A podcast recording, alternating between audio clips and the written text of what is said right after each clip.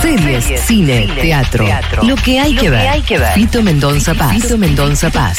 En Ahora dicen. ¿Y qué ha traído Fito para este fin de semana? Que algunos comienzan sus vacaciones de invierno, gran parte del país. Claro que sí. Bueno, justamente en esa línea venimos. Si tenés que llevar de la mano a un niño a algún tipo de espectáculo, lo primero que te recomendaría es que mires la página web de tu Secretaría de Cultura amiga local.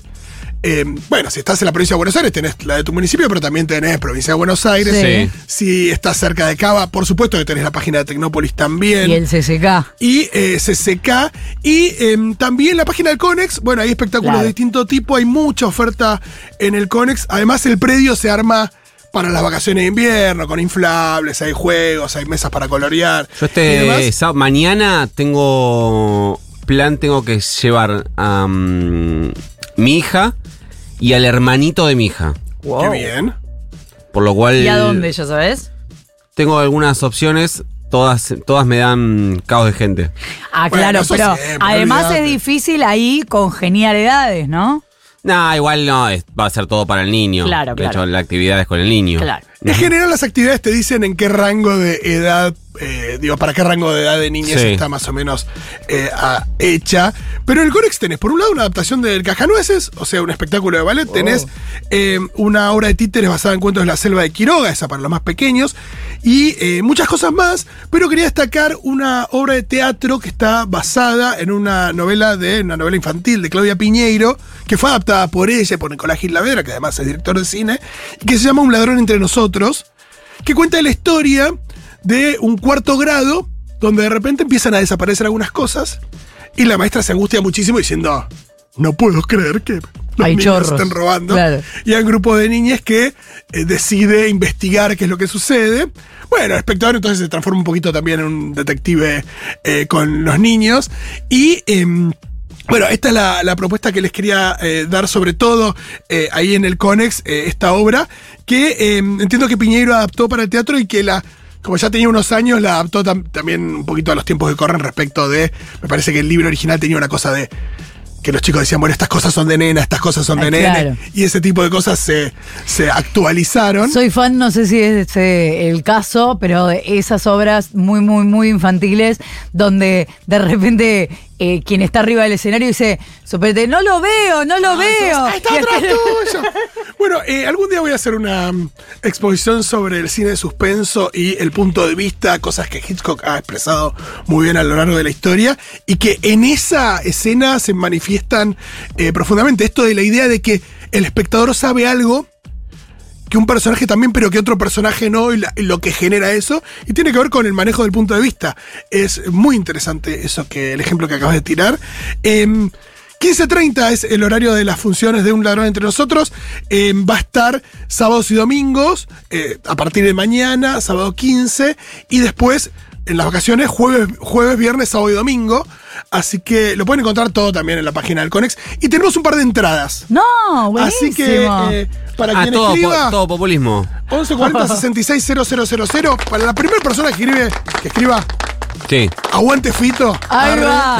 eso me lo propuso Iana Ahí Yesa va. se gana un par de entradas Merecido. para la función de mañana sábado 15 de Un ladrón entre nosotros la Qué obra bueno. infantil escrita y adaptada por Claudia Piñeiro en el Conex ¿Sabés quiénes te van a escribir, Fito? Sí. Todos menos hincha de River, porque justo van a estar eh, por ahí ocupados. Ah, en claro, es verdad que la pensando. gente dura, ¿a qué hora no sé? ¿A qué hora No, el partido? sí. La obra dura una hora, así que no sé. Si lo ves en tu casa, sí, si vas a la cancha. Ah, bueno, tenés que ir a ahora, la mediodía. ahora es mucha la gente que va a la cancha, Claro, ¿viste? claro, 86 mil personas.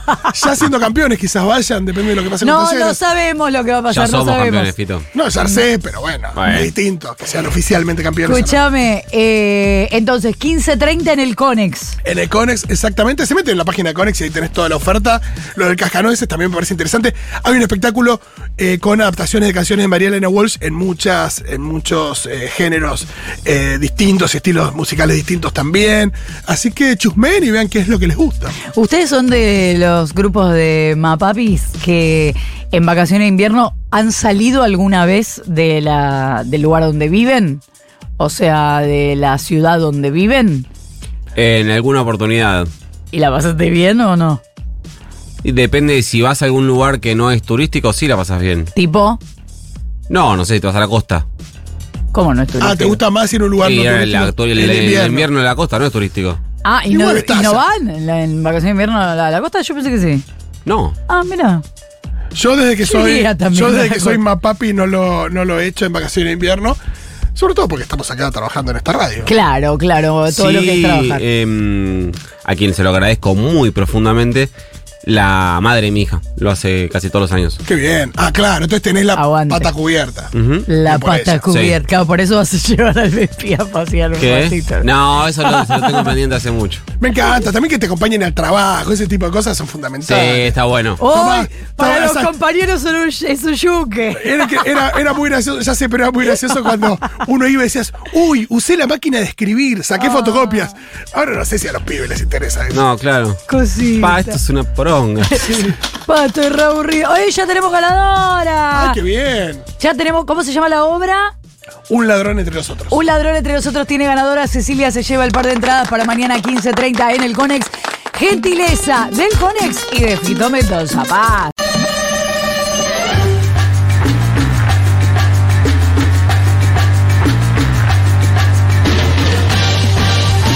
Qué espectacular cuando alguien crea una canción que te remite a una sola cosa. Che, eso es imposible lo que está haciendo. Y bueno, se llama Misión Imposible, amigue. Lo he escuchado en el cine como diciendo, che, es cualquiera. Y sí, para eso está. Misión Imposible, Dead Reckoning, Sentencia Mortal, parte 1, así es como se llama esta séptima película de la saga Misión Imposible. Una saga que empezó hace casi 30 años, en el año 96, con aquella película de Brian De Palma. Sí. Las primeras cinco fueron dirigidas por distintos directores, cada una tenía su impronta. Y a partir de la quinta, sexta y ahora la séptima y lo que se viene en la octava, el mismo director se ha encargado, que es Christopher McQuarrie, que es muy amigo de Tom Cruise, están haciendo varias cosas ¿Qué juntos. edad tiene Tom? Tom, Ah, pero- 61 años. Ah, mira vos. No, increíble. No, el chabón es de cera, ¿eh. Y Eh, quizás- Es una sí. cosa impresionante. Igual ahora, el otro día me reía que le sacaron una foto fuera de escena, que siempre son más reales, más. Y ahora está Rari. Ya está, se- tiene sí, tiene 60. Tiene 61 61 años. Vos, te quiero decir que No está ce- Rari. no está tan Está de grande. Sí, No, sí. Quizás lo recuerden, yo cuando eh, se dio el estreno de Top Gun Maverick el año pasado, les comentaba que Tom Cruise está en una suerte de cruzada personal protegiendo un tipo de cine que parecería que está en peligro de extinción, que no se trata de un cine independiente, chiquito eh, y con pocos recursos para un público acotado, sino de un cine grande, pochoclero, espectacular, pero con una espectacularidad real. Y a eso quiero ir.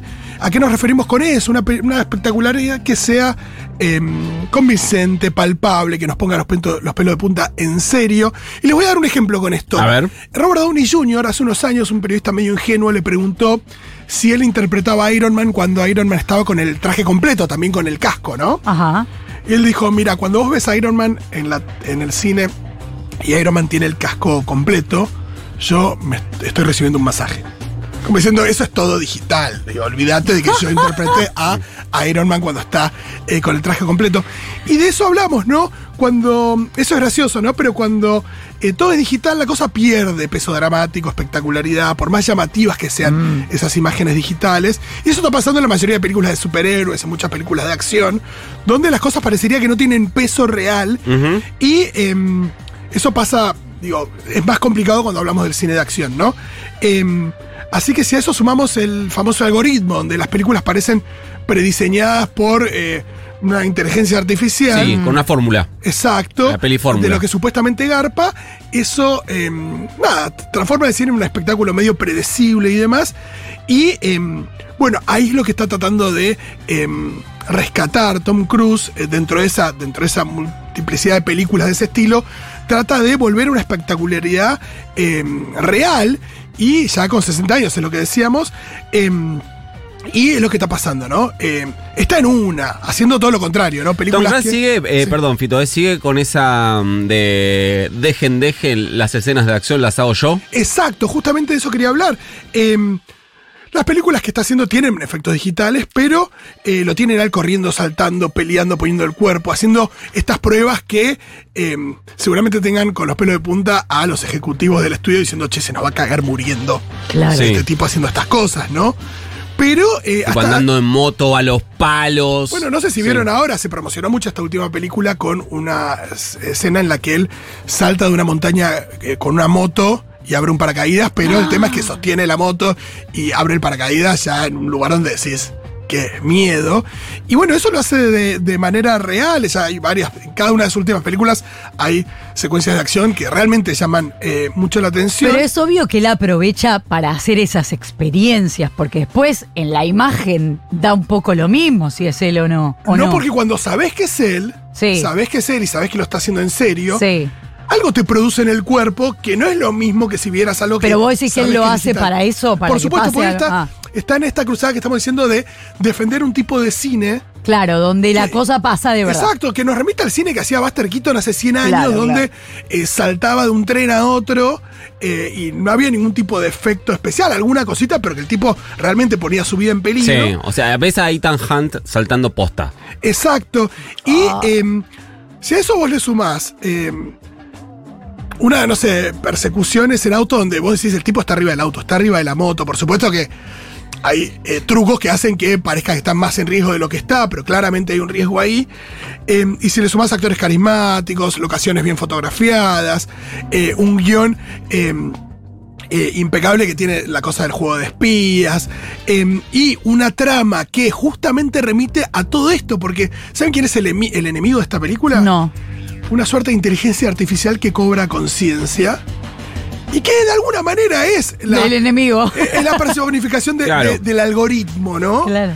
Y cómo este héroe en esta película tiene que hacerse análogo para poder combatir a esta inteligencia artificial, porque si hay algo que sabemos es que en el cine de espías y en todo el mundo este de la guerra tecnológica, todo es digital, ¿no? Qué interesante el posicionamiento de Tom. Si no fuera que. mm, que esa- ese mundo cienciología y todo. No, por supuesto. Pero no es interesante ese. Sí, es una posición que, por ejemplo, lo tuvo a él en las últimas semanas promocionando otras películas en cartel, como por ejemplo Barbie o Oppenheimer, sacándose fotos con las entradas en la puerta de las salas de cine, diciendo ya tengo mi entrada para Oppenheimer de Christopher Nolan o Barbie de Greta Gerwig, diciéndole a la gente vayan al cine. Por eso hacen estas películas y quieren que las veamos en eh, el cine más grande posible, con el equipo de sonido más grande posible, para eh, sostener la experiencia de la gente yendo a ver estas películas espectaculares y Baila no viendo todo en su celular, ¿no? Lo que pasa que también, digo, eh, eh, volviendo a lo que decías de la espectacularidad y todo,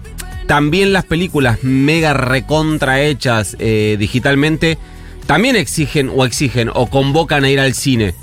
Sí, pero el universo Marvel en cine, a, a mí me pasó que a mí en cine, lo- si lo veo en mi casa, digo, "Uh, está bueno, yo que sé, la verdad que es un, es un, son falopeadas que yo consumo. Sí, pero es como eh, panelistas en la cine- televisión. Pero en el cine, ver el universo Marvel te vuela un poco la, la capelu. Sí, pero hay una cosa en la sucesión de películas que llaman más de 30 de Marvel, por ejemplo, que empieza a notar cierto agotamiento, no solo por la cuestión visual, sino también por una cuestión de fórmula de la película, Claro, de lo eso que es es lo otra que cosa, sucede y hacia dónde van, y son, son dos cosas, ¿no? Y- Sí, coincido. Y aquí hay un laburo, te das cuenta, más concreto respecto de- del guion. El guionista es Christopher McQuarrie, el, también director de la película, que es el guionista de Los Sospechosos de Siempre. Claro. Digo, se hizo famoso por los vericuetos de sus guiones Sí. y la sorpresa que te produce. Kaiser Soze. Y demás. Atrás, de, atrás de la película también hay una postura frente, frente al mundo, frente al mundo del cine, en esto que decimos de, de- de defender la cuestión más analógica también. Y todo eso se siente en la película. Y cuando vos lo sentís y- y hay algo que te produce, nos pasaba en la última Top Gun, que es bastante diferente a lo que producen otras películas que están mostrando eh, señal de agotamiento porque no recaudan lo que se espera que recauden. Igual son las películas más populares del mundo y demás. Claro, porque una cosa es que los efectos especiales, llamados efectos especiales antes, qué sé yo, ahora ya, ya podemos decir inteligencia artificial y muchas cosas, pero eh, todo eso, una cosa es que venga a sumar como un recurso y otra cosa es que sea el eje después vemos el guion. Exacto, exacto. Y acá te das cuenta que hay muchas cosas que tienen que ver con un cine medio de antaño también, la forma de fotografiar determinadas escenas nocturnas. Eh, hay, hay clasicismo también, si uno ve películas de, de espías viejas o de cine negro y demás. En algunos personajes está esa cuestión, personajes que se traicionan entre sí, que remiten a eso, al, al- al cine negro, ¿no? El cine de doble espías y demás. Sí, a contacto en Francia. Exacto. Y em, la cosa, eh, te das cuenta se apoya en, en armas más nobles, si querés. Y me parece que, que es algo que está bueno defender en el cine de hoy. Ni hablar de también un cine más pequeño, un cine que tiene que ver con otras cosas, que denuncia, que. Pero este, hablando del cine espectacular, me parece que, que la idea de que todo se resuelva con actores digitales, y por eso también estamos con la huelga de actores, guionistas y demás, eh, no todo resuelve- se, resuelve con, con inteligencia artificial, me parece que esta peli está un poco para plantarse con eso, ¿no? Gracias, Fito, querido. Ustedes, amigas.